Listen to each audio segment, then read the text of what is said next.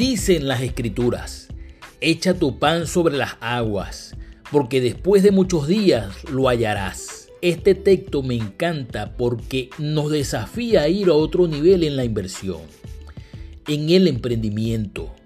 Echa tu pan sobre las aguas es un acto soberano de la fe en algo que no sabes si va a echar raíces.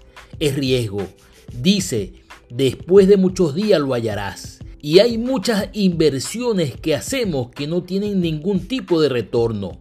Sin embargo, echa tu pan sobre las aguas debe convertirse en una disciplina el resto de la vida.